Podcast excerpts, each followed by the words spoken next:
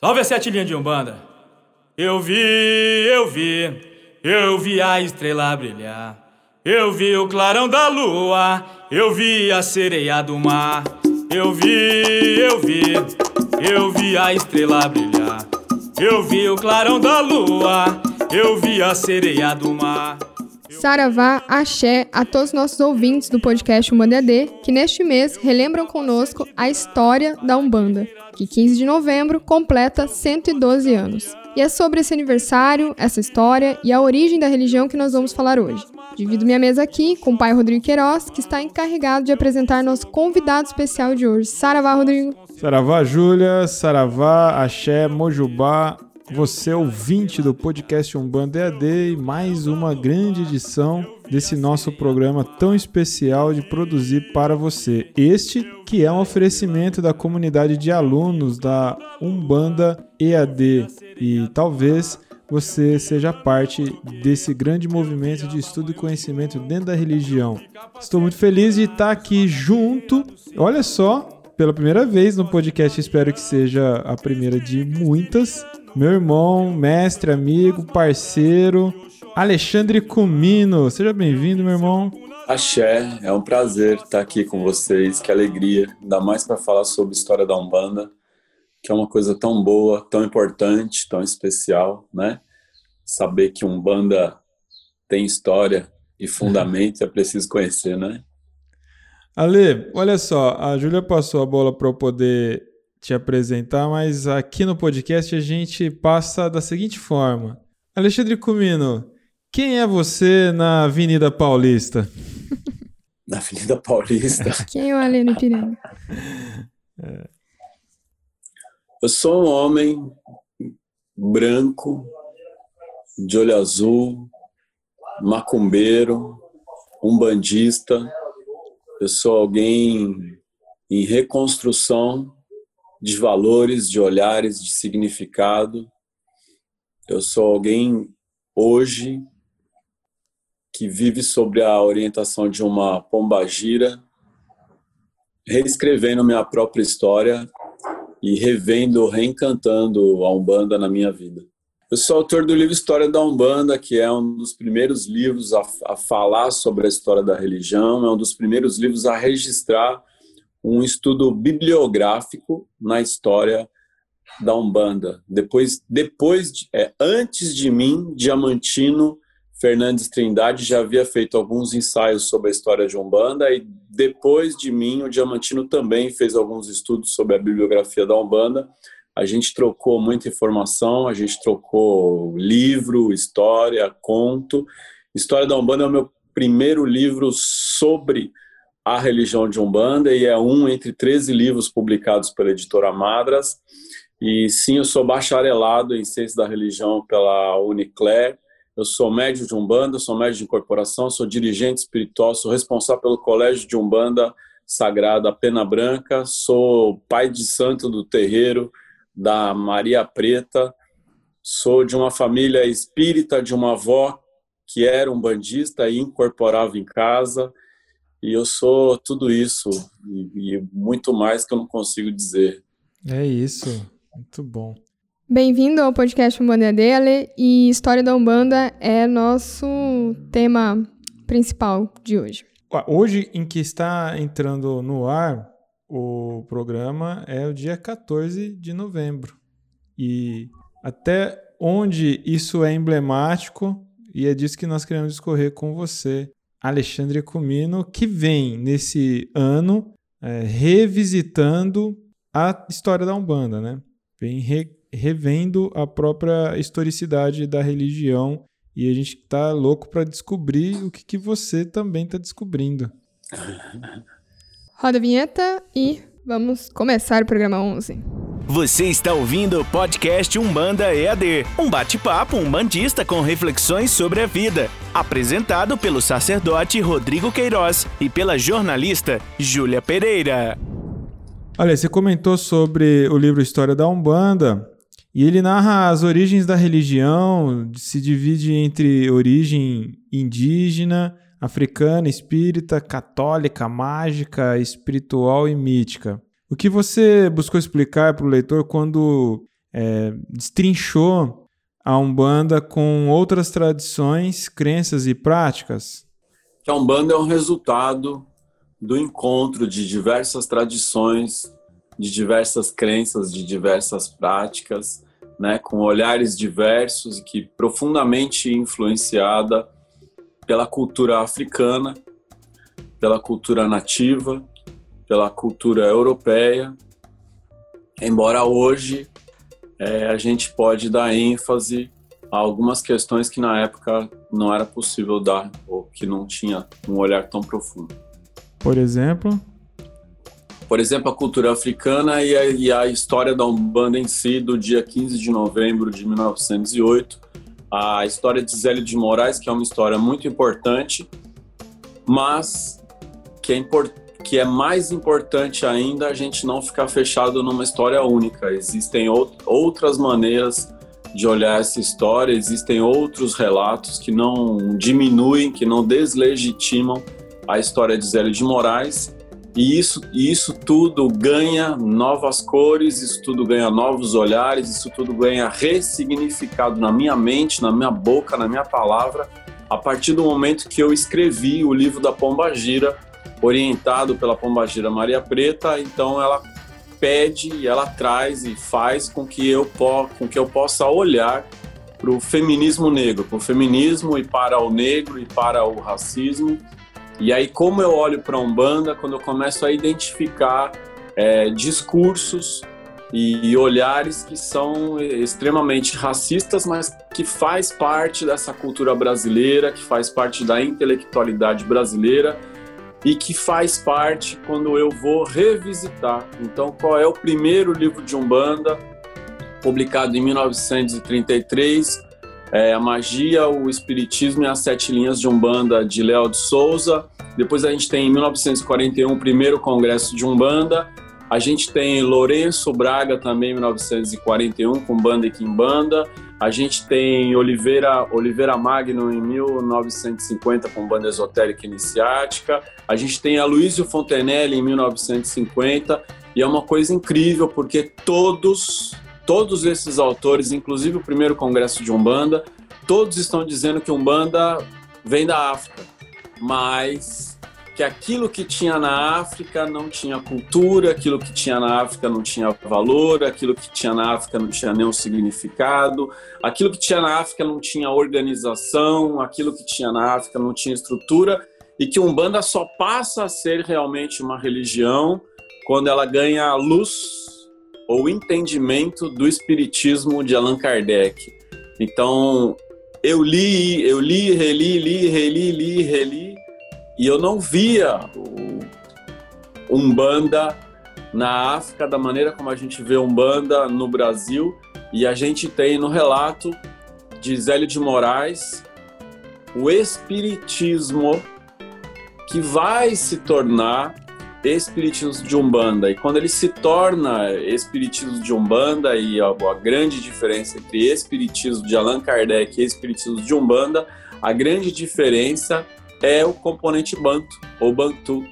É incorporar espírito, não apenas dar psicofonia, não apenas dar passe, mas incorporar o transe de incorporação que você fica caracterizado, a entidade está é, encarnada em você, riscar ponto, usar a pemba, usar a vela e as terminologias. Quando a gente pega essa terminologia, em banda, umbanda, quimbanda, cambone, pemba, vem tudo da cultura banto. Então, é, revisitar aquilo que naquela época não houve um interesse de revisitar. Será que não tinha mesmo organização, essa origem africana da Umbanda? Será mesmo que não tinha uma cultura religiosa forte e é, de altíssimo nível de complexidade, de requinte, de sofisticação? Há uma sofisticação. No entanto, a gente está falando de cultura banto, que sofreu um duplo apagamento a cultura banto ou bantu. Ela sofre um apagamento é, de todo esse olhar eurocêntrico que faz que pretende o apagamento de, apagamento de toda a cultura africana, mas também há um apagamento da cultura banto, também quando a gente tem uma supervalorização da cultura nagô, da cultura iorubá, da cultura queto, da cultura de orixá. A presença é quase uma supremacia dos grandes candomblés de orixá, então promove um duplo apagamento. Os, os primeiros grandes historiadores da cultura africana no Brasil, são Nina Rodrigues, que é um médico baiano racista, com um discurso racista, mas é o primeiro historiador. Depois a gente tem, por exemplo, Edson Carneiro, e, e por subsequente, esses primeiros historiadores eles estão valorizando e supervalorizando a cultura nagô-urubá. E não é difícil encontrar um discurso em que se valoriza a cultura nagô-urubá como uma cultura pura, como uma cultura forte, como uma cultura organizada, e o discurso de que a cultura banto ela não é pura, ela é misturada, ela não é organizada. Então há uma crítica muito grande à cultura banto, e isso tem a ver com o perfil. O perfil banto ou bantu Angola-Congo é um perfil que facilmente sincretiza com todas as outras culturas. E aí a gente tem algo que é muito próximo da Umbanda. No livro Os Africanos do Brasil, de Nina Rodrigues, é um livro que, que é escrito em torno de, do ano de 1900. Nesse livro de Nina Rodrigues tem o discurso de Dom Nery, em que ele descreve a cabula.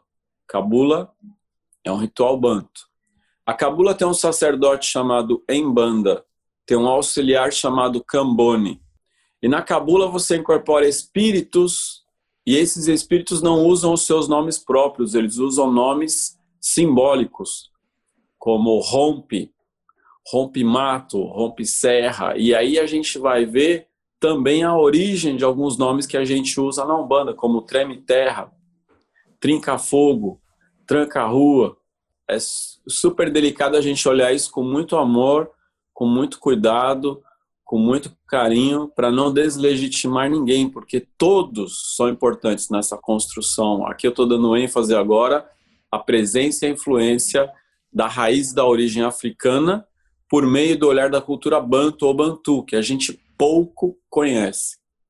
Olha, olha, essa é a primeira vez que nós estamos registrando uh, essa nossa conversa sobre esse tema nessas novas perspectivas e nessa, nesse início de nova década. E podemos dizer que vem aí uma nova década para a Umbanda sobre a sua própria identidade, né? Porque a gente participou de um processo nas últimas duas décadas de consolidar uma série de, de questões, inclusive sobre a história Zélio Fernandino de Moraes, né? Dentro da, da Umbanda e tudo isso. E agora a gente vê, principalmente partindo de você, essa disrupção, né? Dentro do, do que entendia da história. Para quem está nos acompanhando agora, chegando agora aqui no podcast e tendo os primeiros contatos com esse tema, né? Então a gente está falando de gente que está começando a Umbanda por, por agora, ou ainda não, não se debruçou sobre esse assunto e, e sobre a importância de tê-lo né, dentro do seu hall de conhecimento. A gente teve então, portanto, na história do Zélio, e na, que um orgulho, vamos dizer assim, né? A gente sempre teve uma, uma segurança também de usar, levantar essa bandeira e dizer muito sobre os fatos registrados. Então a gente, eu, a gente juntos, né, pelo jornal de Umbanda Sagrada e tudo que a gente foi encabeçando, a gente juntos é, sustentou muito isso e acho é, de uma nobreza impecável a poder existir essa humildade de reconsiderar. Não é reescrever, mas é expandir o olhar. Acho que é isso que você está propondo aqui para nós, né? E com isso dito, então a gente pode dizer que, muito embora existam os registros do Zélio, a gente pode considerar que simultaneamente, não na data, mas naquele período estava acontecendo de forma completamente desconectada, ou seja, sem nenhum vínculo com o Zélio ou proximidade disso. As manifestações de Umbanda com seus formatos genuínos também ali naquelas características dos seus redutos, né? É isso. Então, quando a gente vê, por exemplo, a, a manifestação do Caboclo da Sete Encruzilhada e já naquele ambiente espírita, e usando um formato com essa referência. Aí a gente toma nota agora que existia em, lá em Minas Gerais é uma, uma manifestação ritualística é, com incorporação, com, com espíritos e tudo mais, mas sem nenhuma conexão com o espiritismo, sem nenhuma relação com essa roupagem. Aí sim, é, efetivamente com uma envergadura mais voltada para o africanismo é, parece que tem um gap mesmo, né? É, ou de registro, ou de entendimento mesmo, no sentido de que quando eu penso aqui também na entrada dos orixás dentro dessa umbanda trabalhada por Zélio, será que em algum momento é ele mesmo que começa a ter contato com essas outras manifestações? Porque é sabido também que o nome Umbanda, ele não falou no dia fatídico dia 15 ou 16 de novembro de 1908. A gente sabe que foi uma construção de anos, né? Para chegar nesse termo, ah, o que, que a gente faz aqui? Ah, é Umbanda, espiritismo de Umbanda, algo nesse sentido, e você mesmo sempre nos alerta o fato de que a família do Zélio, até hoje, é, sustenta que eles fazem espiritismo, né? com essa característica, mas é a, para eles o espiritismo. Então, Quais são suas considerações? Antes da gente entrar em, em Tata Tancredo, Pai Jaú, você publicou esses dias na sua rede social aí sobre o Pai Jaú, que é tão importante, e outras, outros nomes da história, e Luísa Pinta e tudo mais. Vamos discorrer sobre isso, Vamos... mas eu queria que você fizesse suas considerações nessa pincelada aqui. Claro.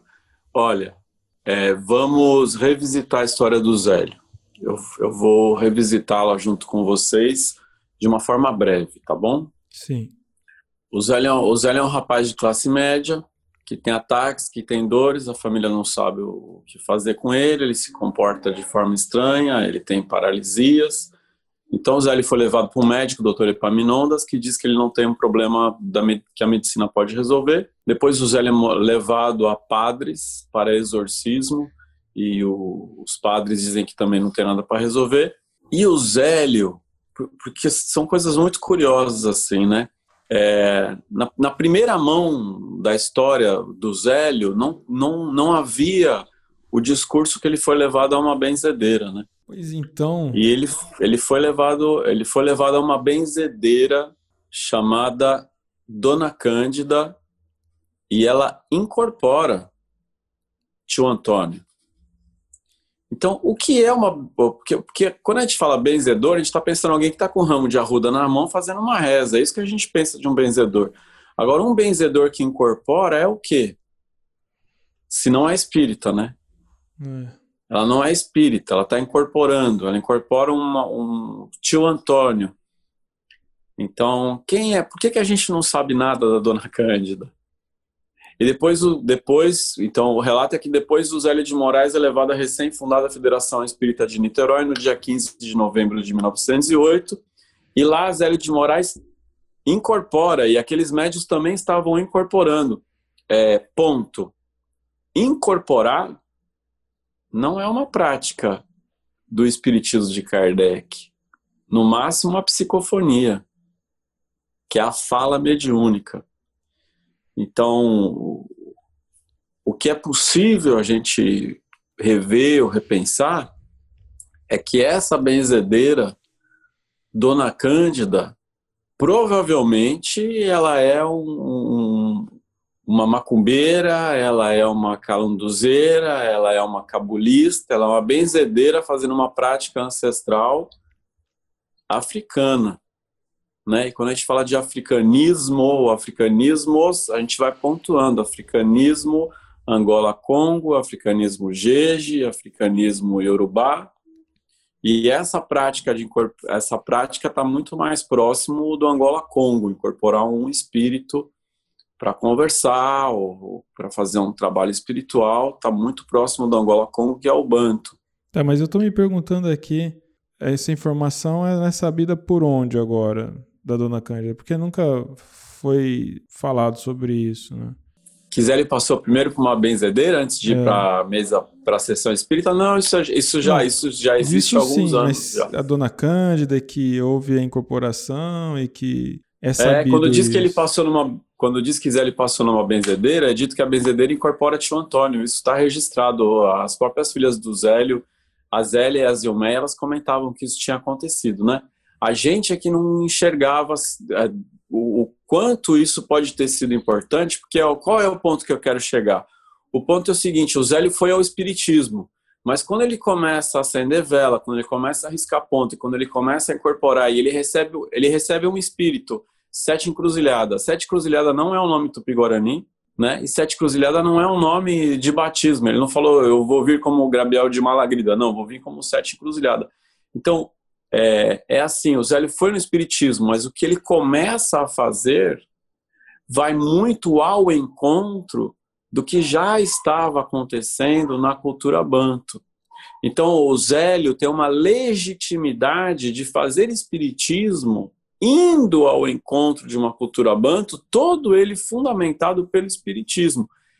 Isso é legítimo do Zélio, isso é legítimo do Léo de Souza, isso é legítimo do primeiro congresso de Umbanda, de criar um novo espiritismo, um espiritismo que vai ao encontro de uma cultura banto. Mas tem uma cultura banto, da macumba, do calundu, da cabula, que está fazendo o caminho inverso, que está vindo ao encontro do espiritismo para se legitimar. Então, em algum momento, eles estão andando em paralelo. Quando a gente chegar no Tancredo, eles estão andando em paralelo. Então tem um movimento que está vindo da África para o Espiritismo para se legitimar e tem um movimento que está indo do Espiritismo para a África para viver dessa maneira, para viver isso que a gente chama de Umbanda. Então, é quando você explica a Umbanda a partir da obra de Kardec, você está explicando um espiritismo que tem vela, um espiritismo que tem ponto riscado, um espiritismo que agora um espiritismo que tem orixá pela popularidade do orixá. Então, quando a gente olhar, quando a gente olhar essa cultura banto ou cultura bantu, eu não preciso nem ir especificamente ao calundu, porque calundu é quase uma expressão genérica. Na época da Inquisição, qualquer manifestação afro-brasileira já é chamada de calundu, mas a palavra calundu remete à cultura é, ao Kikongo e ao Quimbundo a cultura Angola-Banto. Então, nessa cultura Angola-Banto, é uma cultura que você absorve as culturas diversas do outro ou dos outros. Então, é comum na tradição banto você absorver o orixá. É comum na tradição banto você absorver o santo. É comum na tradição banto você sincretizar todas as culturas para aumentar o seu axé, que é chamado de moyô. E a gente, a gente pode olhar, é, na época da Inquisição, 1739, Luzia Pinta, que é o que todo mundo está falando agora, porque houve uma redescoberta de quem é Luzia Pinta, o que aconteceu com a Luzia Pinta, mas a gente pode ir mais perto aqui na Bahia, Candomblé de Angola. A gente tem o Candomblé de Angola, a gente tem o Candomblé de Caboclo. Esses candomblés de cultura banto, eles dizem que são milongado, milongado de milonga, que para algumas pessoas é segredo, mas o milonga tra traz um sentido de sincretismo. Então, o candomblé de caboclo, candomblé de Angola, candomblé milongado, candomblé banto, Angola, Congo, ele traz uma proximidade muito grande com a Umbanda. Então, é uma, na verdade, é uma grande diversidade de rituais próximos à Umbanda. E aqui a gente está falando da cultura africana, mas se a gente olhar o catimbó, então vamos mudar um pouco de olhar, vamos olhar para o catimbó. O catimbó é extremamente parecido com a Umbanda. Não é a mesma coisa. É parecido com a Umbanda. A gente tem, inclusive, quando, é, quando fala, olha que curioso, né? Se você for ao catimbó, muito catimbozeiro vai dizer que é um bandista, que está fazendo umbanda de Jurema, Umbanda de Reis Malunguinho, um, né? Então, é, se olhar o Calundu, fala Umbanda veio daqui. Se olhar o Catimbó, pode dizer Umbanda veio daqui. Se a gente olhar o tambor de mina, se a gente olhar o terecô, se a Bita do Barão desencarnou dizendo que fazia Umbanda. Então, é ampliar o que eu penso sobre a Umbanda. Talvez o, o, ponto mais importante seja ampliar o que eu penso sobre a Umbanda. A religião surge quando é idealizado o ritual. Então, Zélio de Moraes e um grupo de pensadores intelectuais criam uma ritualística que é chamada Espiritismo de Umbanda. Então, aquilo foi criado ali. Mas se eu ampliar o espectro de visão e entender que a, que a Umbanda, com uma pegada mais afro, mesmo, que eu falo Umbanda Molocô, se eu legitimo Umbanda Molocô, eu entendo a legitimidade da Umbanda Molocô como Umbanda, o Omolocô é muito mais antigo do que a história de Zélio. Esse é o ponto. É um ponto simples.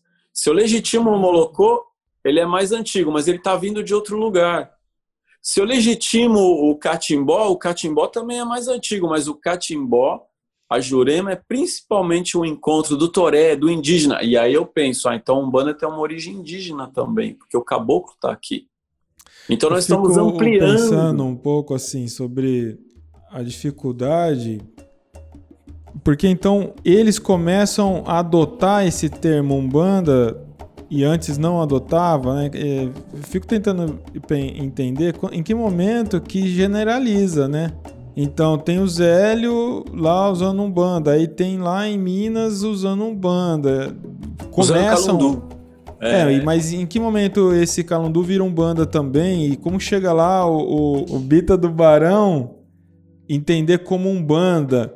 É, percebe que eu tô, tô, tentando entender como que começa esse, esse espectro se desenvolver por tantos locais e, e com bastante claras suas nuances, né? suas diferenças.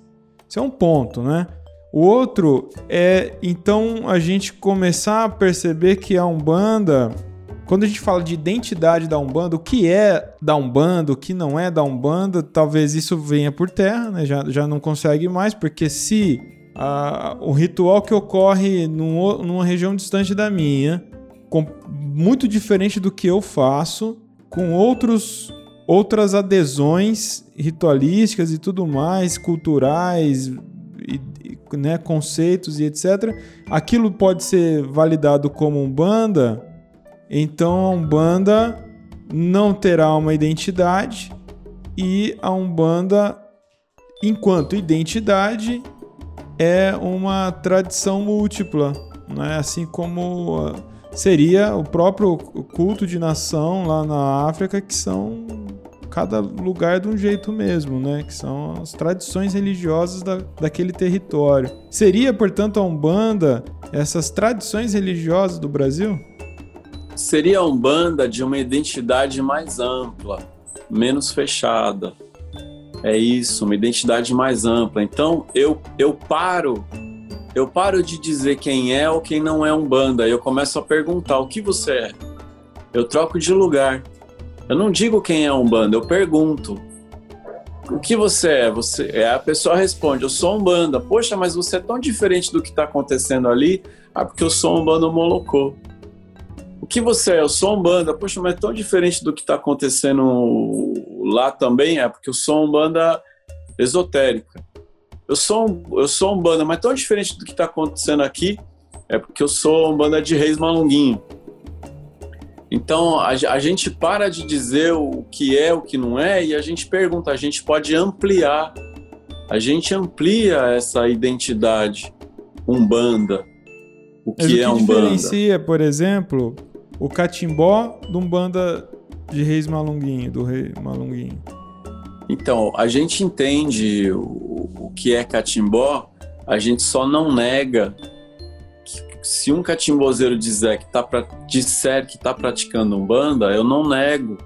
Eu apenas não nego que ele está praticando algo que é muito próximo do que eu faço, quase, quase a mesma coisa. Não é exatamente a mesma coisa, mas é uma construção, né? Uma construção de É, existe uma identidade forte e uma identidade mais ampla, mais aberta. Mas eu, eu, acho que, eu acho que não é nem esse o ponto, sabe? De quem é ou de quem não é um bando. Eu acho que esse não é o ponto. Vou dar um, vamos, vamos olhar. O ponto é assim: até onde o que eu pratico e você pratica é herdeiro de tradições diversas. Eu acho que talvez esse ponto seja mais importante. Ó. No meu terreiro tem atabaque. No seu terreiro tem atabaque? Meu terreiro tem atabaque. Então, no meu também tem atabaque. Então, esse atabaque veio da onde? Veio da loja. Brincadeira. veio da né? cultura africana. Então, mas o, não, o meu atabaque é tocado com a mão. O seu também? Também, é banto. Então ele vem de uma cultura africana específica, que é a cultura banto. Sim. Então o que eu quero dizer é que esse atabaque, tá, o, o, o que eu faço hoje, que eu chamo de Umbanda, né, o que eu chamo de Umbanda é resultado é, do encontro do espiritismo do Zélio com o Homolocô de Tata Tancredo e é herdeiro dos calundus, assim como é herdeiro do toré indígena, porque quando eu incorporo o caboclo e o meu caboclo pegou uma maraca na mão, o meu caboclo está fazendo o toré. Se o meu caboclo pegou uma maraca na mão, então o meu caboclo está fazendo o catimbó. E aí se o catimbozeiro chegar na minha casa e falar, peraí, por que, que você pegou uma maraca? Você incorporou um caboclo, pegou uma maraca na mão e você está você tá cantando um, está cantando para Jurema? Você está cantando que vai abrir sua Jurema, vai abrir seu Jurema? Então, peraí, que você é um bando ou você é catimbozeiro? Sim, eu fico pensando é como que a gente consegue per perceber a construção de uma identidade. Mas olha, tô só fazendo aqui o papel do questionador, né? Porque é, quando eu, me parece um pouco preocupante quando assim, ah, vai do que a pessoa se identifica, né? Mas como? Porque eu posso só estar equivocado na minha identidade também. Eu, falo, eu sou brasileiro. E eu não posso dizer que eu sou também italiano. E por mais que isso pareça tosco, traz uma, um afunilamento com essa percepção. O que, o que eu faço tem a ver com como eu me identifico, mas e se eu só não sei que o que eu faço tem identidade, percebe? Então, a gente fala de unidade e diversidade, né?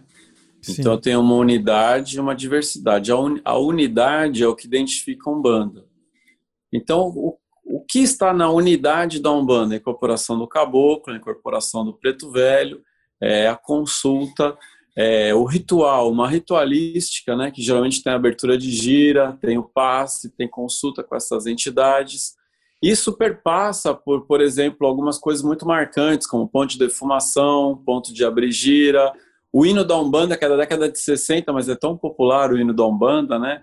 Então isso tudo passa por uma, uma a identidade está na unidade da Umbanda. E a diversidade é assim, olha, é, você tem a Umbanda Omolocô, que ela é mais africana. Aí eu tenho a Umbanda esotérica iniciática, que ela é mais para o ocultismo e a magia europeia.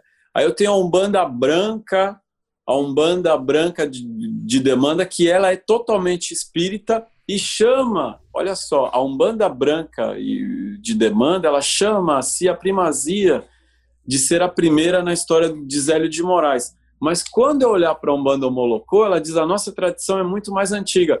Então, é, é validar a diversidade, é, entendendo que além da história do Zélio, que é muito importante, que é válida, porque a legitimação da Umbanda enquanto religião, ela vai acontecer por esse movimento do espiritismo de Umbanda, a partir do primeiro congresso de Umbanda em 1941. Então a gente tem uma legitimação. Se não houvesse essa legitimação de Umbanda, se não houvesse esse grande movimento de Umbanda, nenhum de nós estaria aqui hoje conversando sobre Umbanda. Então, essa construção da legitimação, da organização da Umbanda, de entender o que é o ritual de Umbanda.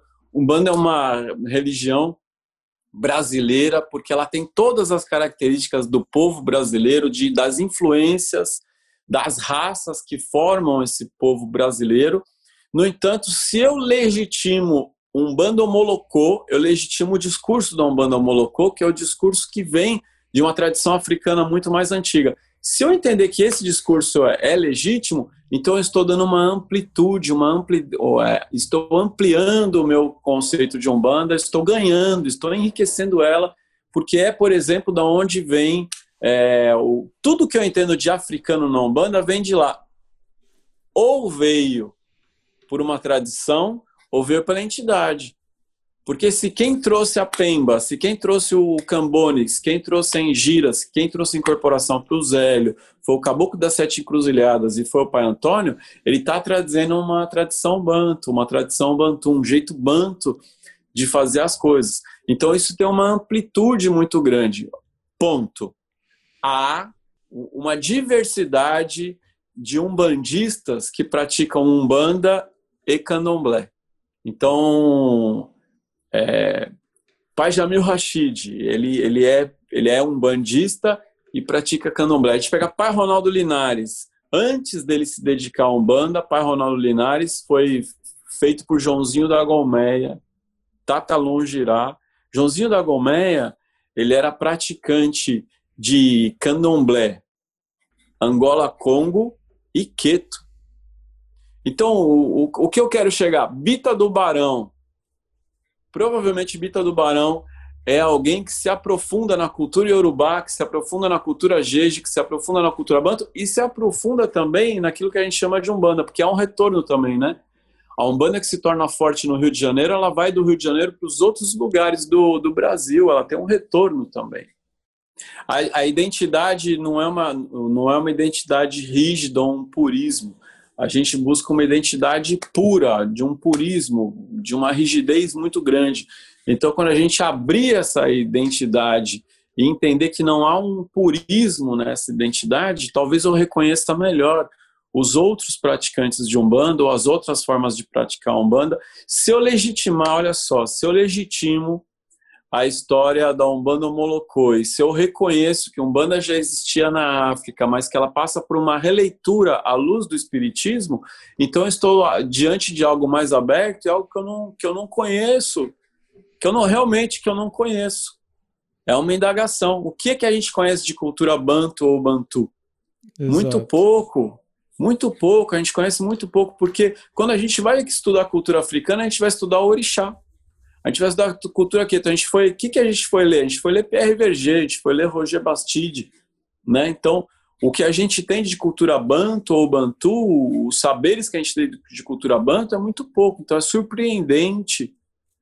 É surpreendente quando a gente lê é, quando lê a história, a história de Luzia Pinta, é de Calundu, então ela não está fazendo exatamente, né? Mesmo se ela fosse um bando, um bando, um banda, em 1739, ela não estaria fazendo a mesma coisa que a gente está fazendo hoje, com a nossa leitura, com o nosso entendimento, com o nosso olhar.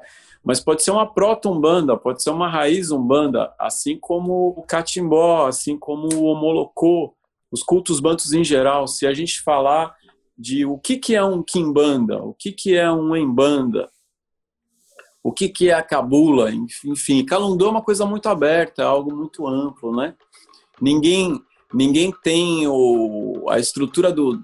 O, o calundu, ele nem tem uma estrutura formal registrada de como ele deve acontecer, de como ele deve se formalizar, mas o que sabe de calundus é que eram também a prática de incorporação de espíritos muitos anos antes de Allan Kardec, mas não, há, não havia uma racionalização à luz da Europa, né, do eurocentrismo, da ciência. Então, quando chega esse olhar de Kardec, essa ciência de Kardec, o espiritismo, é ele que vai validar nesse mundo moderno, nesse mundo eurocêntrico, vai validar algo que já acontecia há milênios na África. Então, a Umbanda, a legitimação da Umbanda, ela passa por uma validação à luz da obra de Kardec para não, não ser preso, para evitar perseguição. Vou dar outro exemplo. Ó. Vamos dar, vou dar um exemplo que não é um bando. Vamos lá. É, a gente tem João de Camargo aqui em Sorocaba. Então eu posso dizer que ele não, João de Camargo não é um bando. Então ele é alguém que está ali logo no final do período da, da escravidão em Sorocaba. João de Camargo tem algumas experiências religiosas de, de benzimento, de reza, mas que já era chamado de calundu também, ou ainda era chamado de calundu também, que é uma experiência angola-banto, com orixá, tudo junto, tudo misturado, ele funda uma igreja. Em algum momento, para evitar perseguição, o João de Camargo também cria uma sociedade espírita, Mas a base dele é sincrética, é uma base de, de, de santos, de Jesus, de orixás, e aí chegar ao, ao, ao ápice do ponto de, de encontrar um relato que João de Camargo incorpora Caboclo Pena Branca. Não é um banda. Mas ele está buscando uma legitimação à luz do Espiritismo. Então a gente tem todos os cultos bantos, eles vão buscando uma legitimação para acontecer, e essa legitimação ela vai se aproximar dessa construção do Espiritismo de Umbanda.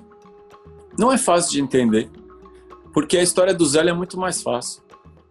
A história do Zélio está pronta, né? A gente tem um único fundador é algo muito mais simples, muito mais fácil. Pronto. Zélio de Moraes, 15 de novembro, incorporou o Caboclo das Sete Cruzadas e falou: vou trazer uma nova religião que vai amparar as famílias, ajudar todo mundo, quem sabe mais ensina, quem sabe menos aprende. Essa história é fácil. Então, não, não é fácil, não é fácil olhar para a cultura africana porque é um apagamento muito grande, né? Então, ao mesmo tempo que a gente está exortando o Zélio de Moraes, o Caboclo das Sete Cruzilhadas, ao mesmo tempo, em todos os discursos está escrito Umbanda vem da África, mas agora que ela é uma religião, porque agora ela está à luz do Espiritismo. Então, é, o Espiritismo de Umbanda é tão válido quanto o africanismo de Umbanda? É só isso, simples assim. Então, vamos estudar um pouquinho mais a cultura Banto ou Bantu, vamos entender que essa raiz africana ela é tão importante quanto a história do Zélio ou o Espiritismo. Por que, que não é fácil? Porque 50% da Umbanda se entende espírita. Porque a gente já tem muita dificuldade de entender o orixá, entender a cultura banto, entender Calundu, que quase não tem registro, né? Quase não há registros de Calundu, tem a da Luzia Pinta, você tem Juca Rosa no Rio de Janeiro, que está em 1871, você tem Pai Gavião em Sorocaba, que é José, Cab... Ó, José Cabinda em, Sor... em 1850, no mesmo ano de Kardec. 1850, um homem chamado José Cabinda e ó, Cabinda é Angola Congo. José Cabinda incorpora uma entidade chamada Pai Gavião em Sorocaba. Pai Gavião em Sorocaba é muito a nossa cara isso, né? Ele está em 1850. Aí a gente tem Juca Rosa, que é José Sebastião Rosa, em 1870 é, incorpora Pai Quibombo foi preso por seis anos, de 1871 a 1877. A gente tem a história de Luzia Pinta, é mais antiga, 1739. Ela é uma calunduzeira, ela incorpora espíritos. Agora, tem o nosso ritual, exatamente o nosso ritual, saudar a esquerda, defumação, abrir gira, cantar o hino da Umbanda. E ó, cultura banta é de inquice. A gente está cantando para orixá. Tem o nosso ritual? Não mas é uma raiz, é uma origem. Então a gente pensar nisso com leveza, uma raiz, é uma origem de algo muito parecido com o que a gente faz. Agora, se eu for, se eu for rigoroso e falar não, banda, como eu conheço, ela só surge na criação do ritual. Então aí eu vou para a década de 40, 1941, porque Zélio de Moraes, a partir de 1908, ele está se organizando. Nem o nome Umbanda ele não usa, né? Aí o Zélio diz que primeiro ele usou o nome Alabanda, em, em homenagem ao Orixá Malê, mas o Orixá Malê ele vem bem tardiamente, né? Então a palavra Umbanda só seria utilizada depois da década de 20. Então a gente pode repensar tudo isso, né? É muita coisa, né? É muita informação. Então ter uma história única é mais fácil de contar, é mais fácil de revisitar, entender a Umbanda só a partir da literatura e da intelectualidade. Então, quem fazia literatura, quem fazia a parte intelectual, era apenas uma classe média branca que não olha. Então, essa origem da Umbanda, ela quer faz de tudo para se separar da macumba. Faz de tudo para se separar da macumba. Aí depois, década de 50, vem Tata Tancredo e diz: "Não, nós somos essa macumba, nós somos africanos, a gente vem dessa africanidade, mas Tata Tancredo também está trazendo para si Allan Kardec, está trazendo para si a teosofia, está trazendo para si o, o, culto banto, o culto jeje, o Tata Tancredo diz, a Umbanda, a Umbanda ela é banto, ela tem dentro de si o orixá, ela tem o vodum, ela tem tudo o Tata Tancredo, porque esse é o olhar banto. O olhar banto é um olhar que sincretiza tudo, que amalgama tudo, que junta tudo, que milonga tudo. Então, esse é o olhar banto. E aí a gente olha para a Umbanda, a Umbanda ela é muito banto, assim, de você tá rezando para Jesus, você tá rezando para São Sebastião, você tá rezando para o Orixá, e você tá tocando atabaque com a mão, e você tá incorporando e riscando ponto. Né? Riscar ponto com pemba é algo que acontece muito na cultura banto e na cultura jeje. Então, é, vamos falar de Umbanda de maneira bem simples? Conte a história de Zélio de Moraes. Vamos falar da Umbanda é, de uma maneira mais abrangente, mais aberta, vamos tentar olhar essa complexidade mais de perto, aí a gente vai para todas essas outras tradições sem negar Zélio de Moraes. É fácil? Não, não é fácil, porque é muita informação, tem que estudar muito, né? Aí é, eu fico pensando, pensando aqui no ouvinte que está é, desconfortável, né? Porque vinha talvez alguns anos, sustentando para si essa história fácil, essa história popular de Zélio, e que diante dessas suas provocações e reflexões traz essa, esse convite a é, reconsiderar o que se sabe até do que sabia sobre a, a história da religião, né? Nesse ponto. Então, esse desconforto que você está sentindo, ouvinte, que também eu compartilho é o desconforto do desconhecido, né? De, de, da, da necessidade de sair dessa zona de conforto e ter que se reciclar, ter que se debruçar de novo, ter que né, se movimentar para que diante essas palavras de coerência a gente também acompanhe né, dentro do entendimento essa amplitude da religião e são novas possibilidades agora, né? novos entendimentos para menos conflito. Porque o meu questionamento sobre identidade ah, anteriormente é justamente por isso, porque sempre foi a pauta de discussão, sempre foi a pauta de, de embates, de agressão intrarreligiosa aqui, né?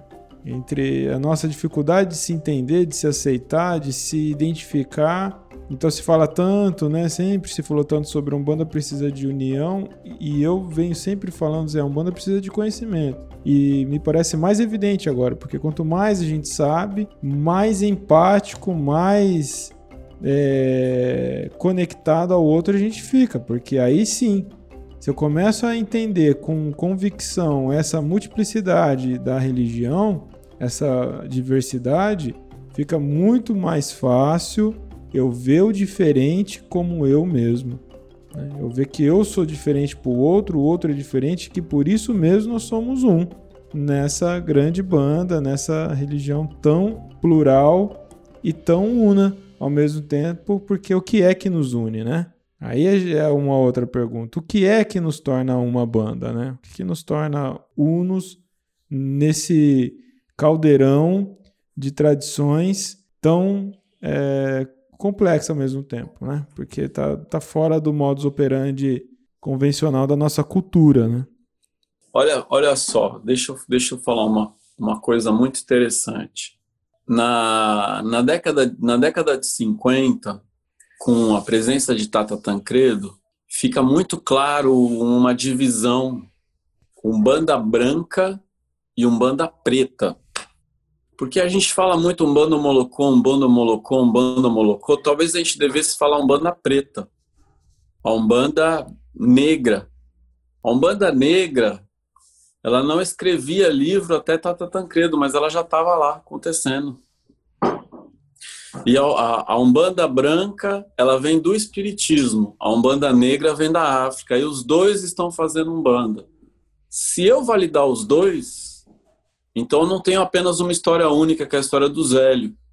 Mas o fato de eu ter uma história a mais, de eu ter mais uma história, não desvalida a história do Zélio. E a história do Zélio não desvalida a história da Umbanda Negra.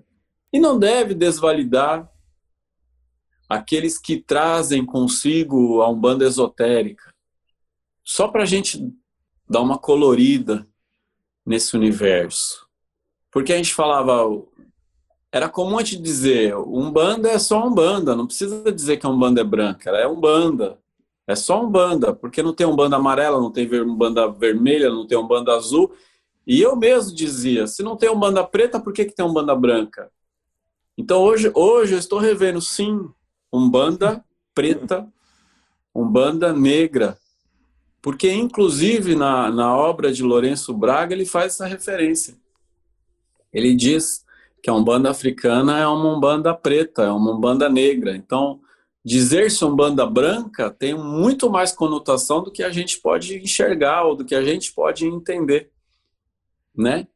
Então, se eu reconheço Umbanda negra, se eu reconheço Umbanda preta como Umbanda ou Molocô, então, tá, então é uma convivência. Uma convivência. Se um não desvalida o outro, então a gente tem dois discursos convivendo, e esses discursos devem conviver em nós. Em nós, a validação de, de todos os discursos e entender que uma é tão válida quanto a outra. Agora, o que eu pratico e o que você pratica não é nem a branca nem a negra, é resultado das duas. Esse, esse é o ponto que eu quero chegar, Rodrigo. Porque o que eu e você fazemos não é o espiritismo do Zélio, de Umbanda. O que eu e você fazemos não é um bando homolocô, o que eu e você fazemos não é um bando esotérica e, e, dizer que a gente segue a obra do Rubens, a obra do Rubens não ensinou ritual para gente. O que nós fazemos é resultado das duas e isso é encantador. Quando eu consigo enxergar que o que eu faço é resultado do espiritismo de Umbanda, da Umbanda branca, junto com essa Umbanda negra é uma amálgama de tudo isso, e ser amálgama é um perfil extremamente banto ou bantu. Então eu eu posso e eu devo, eu devo estudar o espiritismo para entender o quanto esse espiritismo está presente no nosso discurso, no nosso dia a dia. Eu devo estudar o cristianismo para entender o quanto o cristianismo está presente no nosso dia a dia. Eu estudo os orixás, que é a cultura Nagô e Urubá, para entender para quem eu estou rezando mas eu devo estudar a cultura banto para entender de onde vem essa pegada que junta tudo, como e quem é, aumenta é, o axé. E, e, esse é o perfil do Brasil, né? Esse é o perfil brasileiro.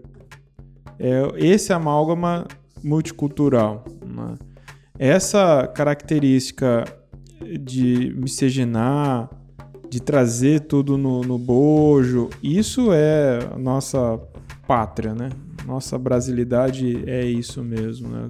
O que é ser brasileiro, né? Se não é ter no sangue é, um mix genético de várias origens, né? Então, e isso torna mais encantador. Por isso que essa é a grande chamada, né? Quanto mais você entender essas características, e, e pode ser efetivamente que nós, enquanto Brasil, temos essa facilidade de ser plural e, e, e inclusivo por influência mesmo da, dos bantos que aqui aportaram e foram deixando o seu legado também de comportamento muito além é, da, da religiosidade, né?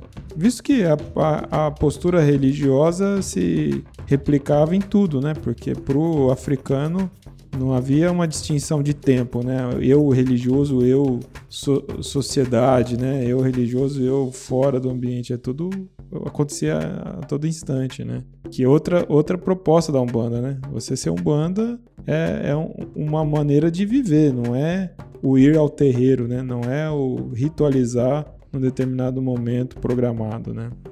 E vamos ver se a Júlia agora quer colaborar com o nosso podcast aqui, Ale. Já que a gente nem apresentou Henrique Nakan. Tudo bem, Henrique Nakan? Tudo bem, gente. Ok, obrigado.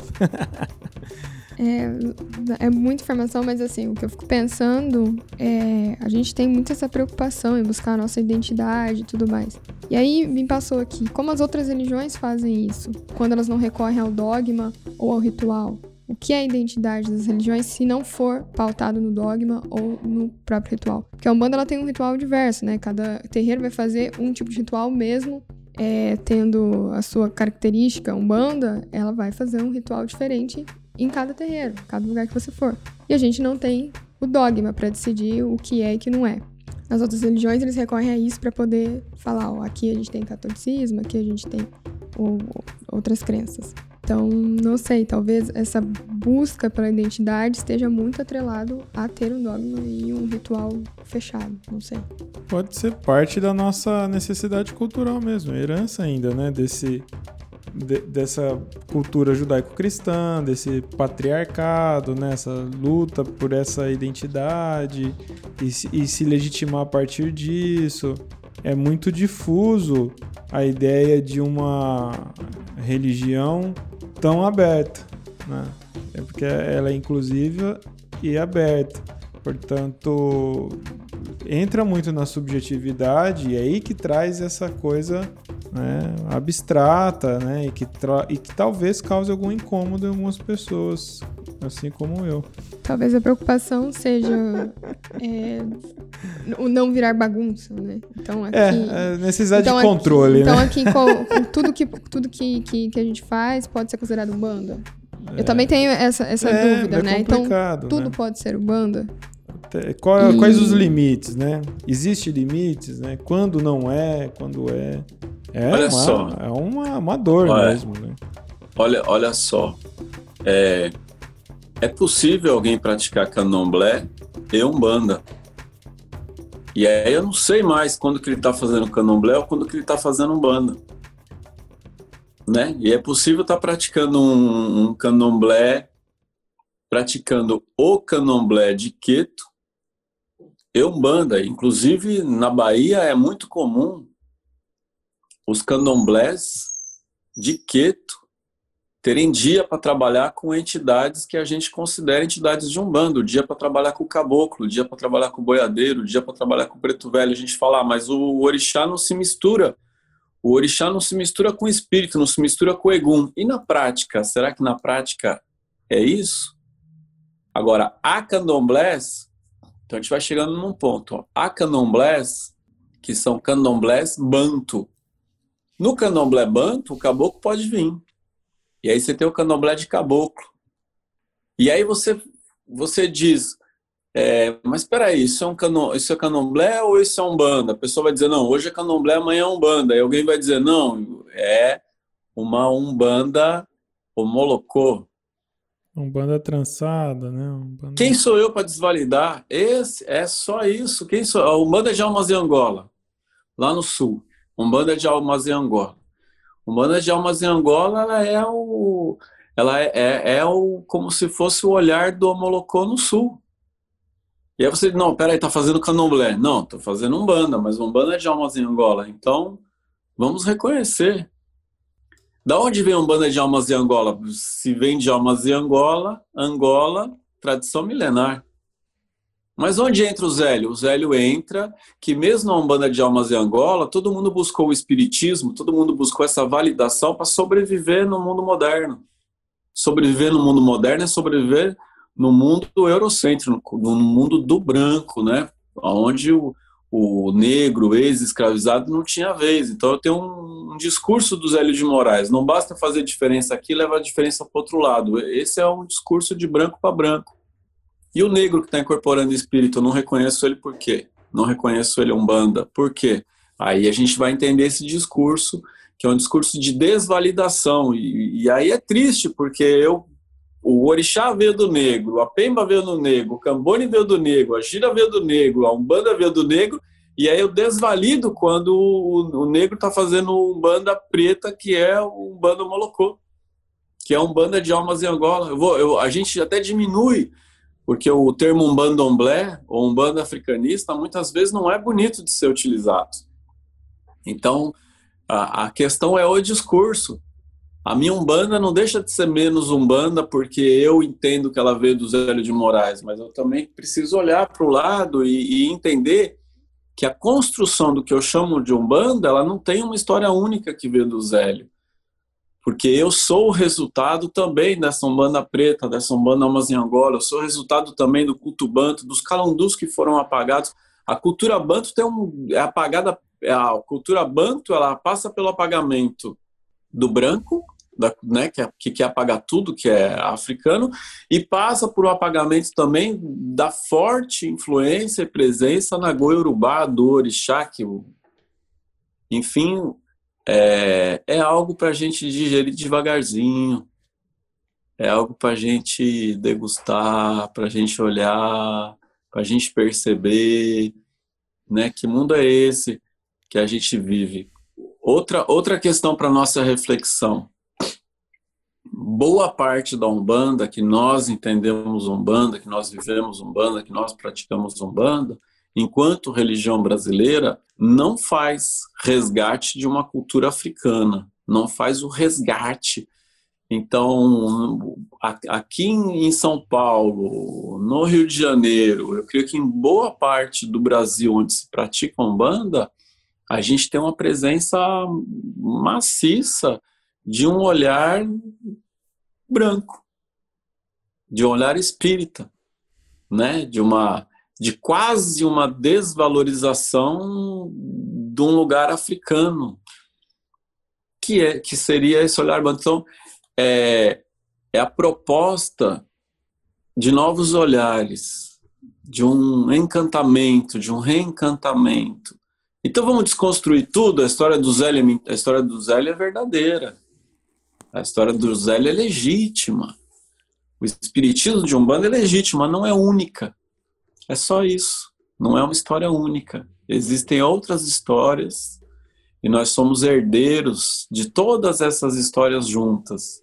Mas não olhar a história ou a construção banto, bantu e negra faz parte do apagamento de tudo que é negro, de tudo que é africano, de fazer da Umbanda espiritismo, espiritismo, eu acho que enquanto precisou, né, desse olhar espiritismo para uma legitimação, para uma validação, para sobreviver, para não ser perseguido pela polícia, para não ser preso, para não ser castigado. Então, só que hoje é possível a gente rever.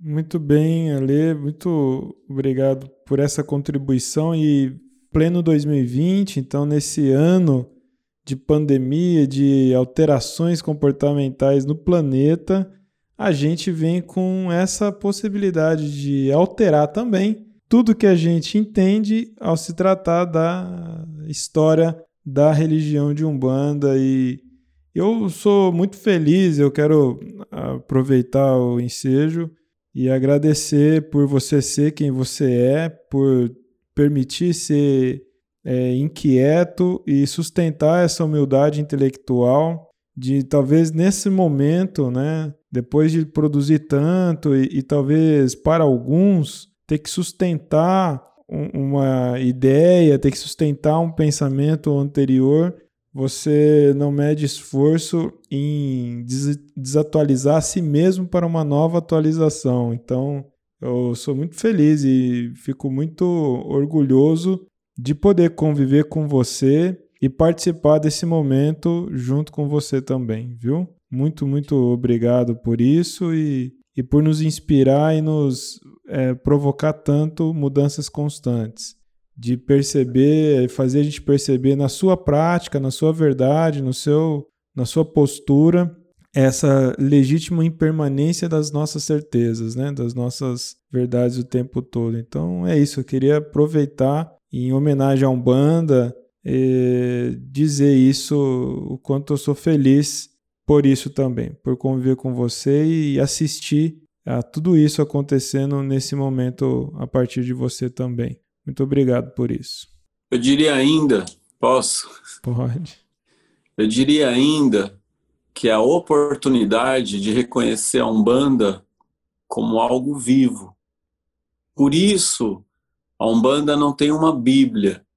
Por isso, a Umbanda não está codificada. Por isso, a Umbanda não está morta. Porque ela é dinâmica. Ela está em eterna construção e reconstrução é um, é um eterno descobrir-se de valores, de conhecimentos, de olhares. Se eu né, é, reconhecer, olha, tem algo que eu ainda não vi, tem algo que eu ainda não havia observado em mim, na minha cultura, no meu mundo. Quando eu mudo a minha visão de mundo, eu mudo a minha visão para Umbanda. E eu descubro que a Umbanda é dinâmica, que a Umbanda é viva.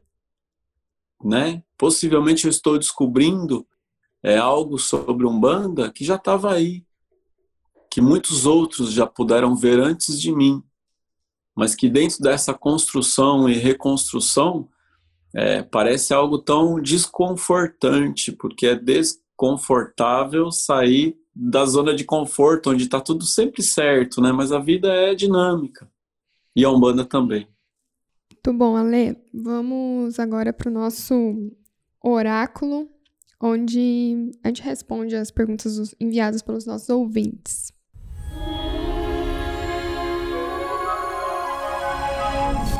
Ale, é, enviam muito pra gente pelo e-mail, pelas redes sociais, sobre a definição de macumba. O que, que de fato é macumba? Macumba é um trabalho, é uma religião, é um instrumento? O que, que é macumba? Olha que importante essa pergunta, ela, ela vem totalmente ao encontro de tudo que a gente está falando, né? Então, os, os, alguns sociólogos, como Roger Bastide, identifica a macumba como uma forma de religião afro-brasileira que está acontecendo no Rio de Janeiro. Os umbandistas costumavam se referir à macumba como um instrumento, inclusive como um instrumento de percussão. O pai Ronaldo Linares tem inclusive um tambor que ele diz: Esta é a macumba, este tambor aqui. Agora, a gente, a gente tem um especialista de cultura banto no Brasil um grande especialista, inclusive de, da língua, das línguas banto, né? Do Kimbundu e do Kikongo, Ney Lopes. É um grande especialista. Ele identifica que Kumba quer dizer também um feiticeiro. A palavra macumba se refere tanto a um reco-reco quanto a um feiticeiro. Macumba é plural, é um encontro de feiticeiros. E a, e a gente tem recentemente publicado o livro Fogo no Mato, A Sabedoria Encantada das Macumbas, é, que é de Luiz Antônio Simas e Luiz Rufino. E lá ele traz a a, essa definição de macumba como o feiticeiro, como um encantador de palavras, um encantador de gente, uma coisa maravilhosa e a gente sempre entendeu a palavra macumba, ela se tornou uma palavra pejorativa, como se fosse o macumba sinônimo de magia negativa. E magia negativa passou a ser sinônimo de tudo que é magia que vem do africano ou do negro.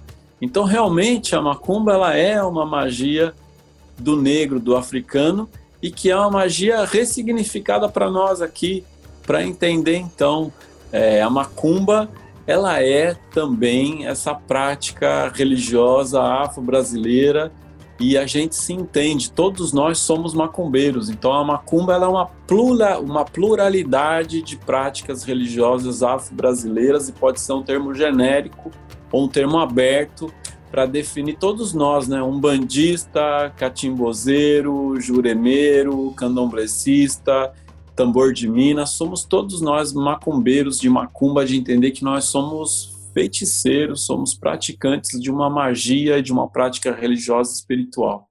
Umbanda também é macumba.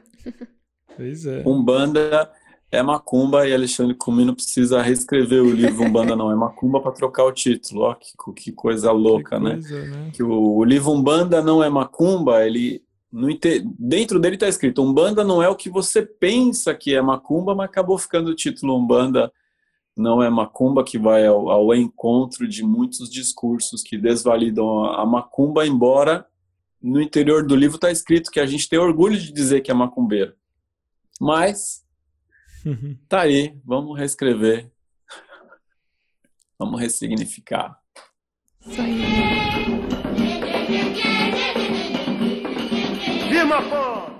A minha indicação de hoje é o livro História da Umbanda no Brasil, do Diamantino Fernandes Trindade. Na verdade, não é um livro, é, são vários, são quatro volumes. E, assim, para quem gosta de registro histórico, essa pegada de que tinha lá antigamente nos jornais, que falava de Umbanda e toda essa historicidade é, bem detalhada, é muito interessante esse livro. Eu gosto muito dele porque eu escrevia para o blog e tudo mais, procurava esses registros históricos. Então, a minha indicação de hoje é História da Umbanda no Brasil, Diamantino Fernandes Trindade, volume 1, 2, 3 e 4, para quem se interessar. Olha, e o História da Umbanda seu, tá indicável? Você vai tirar Super ele? indicado, Ah, tá. indicadíssimo meu História da Umbanda. É, É, o não- único é. livro que pega toda a literatura de Umbanda e fala da onda, né? Primeira onda, segunda onda. Tudo isso é válido, não, des- não desconstrói absolutamente nada. O meu livro História da Umbanda o, é, o- é o livro que apresenta os autores de Umbanda, é um livro incrível. E aí agora pode vir o 2, né? Né? Então, só precisa, só precisa de um adendo. Um pequeno adendo só. A história da Umbanda é um livro incrível, é ótimo. Muito bem, então eu fico com a recomendação do livro História da Umbanda, uma religião brasileira de Alexandre Comino, nosso convidado especial na- no dia de hoje, e que é muito interessante porque ele apresenta os autores da primeira, dos primeiros 50 anos, né, Ale? É isso? Aproveitar que você está É, aqui do presente. E tem a pontuação das ondas da religião, né? Primeira onda, segunda onda, terceira onda, quarta onda. E para você entender o que são essas ondas no processo histórico da religião, tem que ter e ler o livro História da Umbanda de Alexandre Comino, pela editora Madras, que teve uma edição nova, capa nova, bonitona, e tem o prefácio do Leonardo, bisneto de Zélio Fernandino de Moraes, e- eu acho, ouvinte, que isso é no mínimo uma boa validação para você poder ler esse livro. Então fica aí a nossa recomendação e você encontra no link disponível aqui na descrição do nosso podcast. E você, Ale, qual é o seu firma ponto? O meu firma-ponto é Fogo no Mato, de Luiz Antônio Simas e Luiz Rufino. Eu acho importantíssimo esse livro para a gente entender toda essa revalidação, esses novos olhares, esses novos entendimentos que não negam de maneira nenhuma toda essa história da Umbanda que está no meu livro da editora Madras, que é encantador esse livro História da Umbanda, para a gente entender toda essa caminhada da religião Umbanda, da validação, da legitimação. Esse é realmente um livro incrível e é o, o meu livro de maior esforço, de maior dedicação, de maior pesquisa. Tem mais de 100 títulos na bibliografia. Olha, chegamos ao final desse nosso podcast, mas antes quero perguntar se faltou algo que você gostaria de dizer e não aconteceu de ser dito até esse ponto. Gratidão, gratidão a todos, gratidão a você, gratidão a Júlia, gratidão a esse espaço, né? Gratidão, amor, reconhecimento, abertura, inclusão, axé. Muito obrigada, Ale, pela disponibilidade e presença de hoje e por toda essa contribuição no podcast que a gente vai aqui continuar em, em próximos programas e em outras oportunidades. E se você quer estudar com Alexandre Comino, ter ele como seu mentor, tutor e mestre na trilha do conhecimento dentro da religião, acesse a plataforma bandead.com.br e, por exemplo, você pode entrar na turma de teologia de Umbanda desse mês. Ainda dá tempo de você fazer parte da turma desse mês da teologia de Umbanda Sagrada. Fica uma galera na fila de espera, na- sempre na oportunidade de entrar para esse, esse estudo. Então, você tem isso e outros que você pode ir acompanhando as nossas redes sociais e descobrir o que, que Alexandre Comino está lançando ao longo do ano dentro da plataforma Banda EAD. Algo mais, Ale? É isso. Grande abraço, axé, saravá, ouvinte, viva Umbanda, saravá Umbanda, as Umbandas. Essa é a nossa edição especial da Umbanda para todas Umbandas. Eu sou Umbanda, você é Umbanda, todos somos Umbanda e que isso fique cada vez mais compreensível a cada um de nós, com menos personalismo e mais é, entendimento, mais empatia na nossa multiplicidade e pluralidade. Axé, Saravá, até o próximo programa. Tchau! Ai, Eu sou péssimo para me apresentar. A Som. magia? Que bom, né? Isso vai ser editado, então. É, Vai. vai. E aí, Júlia, você vai falar alguma coisa ou vai ficar. Eu tô aqui Você acabou de ouvir mais uma edição do podcast Umbanda EAD. Esse programa gratuito é um oferecimento da nossa comunidade de alunos. Acompanhe nossas redes sociais e acesse mais conteúdos como este umbandaead.com.br. Salve a sete linhas de Umbanda. Eu vi, eu vi, eu vi a estrela brilhar. Eu vi o clarão da lua, eu vi a sereia do mar. Eu vi, eu vi, eu vi a estrela brilhar. Eu vi o clarão da lua, eu vi a sereia do mar. Eu vi Nanamburuque, eu vi a mamãe Oxum. Eu vi capacete dourado, espada guerreira do Senhor Ogum. Eu vi Cosme Damião, Crispi Crispiniano. Eu vi seu Ogum nas matas e Oxóssi com seus irmãos. Eu vi seu Ogum nas matas e Oxóssi com seus irmãos. Eu vi, eu vi, eu vi a estrela brilhar. Eu vi o clarão da lua, eu vi a sereia do mar. Eu vi, eu vi, eu vi a estrela brilhar. Eu vi o clarão da lua, eu vi a sereia do mar. Eu vi Nanamburuque, eu vi a mamãe Oxum. Eu vi capacete dourado, espada guerreira do Senhor Ogum. Eu vi Cosme e Damião, Crispi Crispiniano. Eu vi seu Ogum nas matas e Oxóssi com seus irmãos. Eu vi seu Ogum nas matas e Oxóssi com seus irmãos.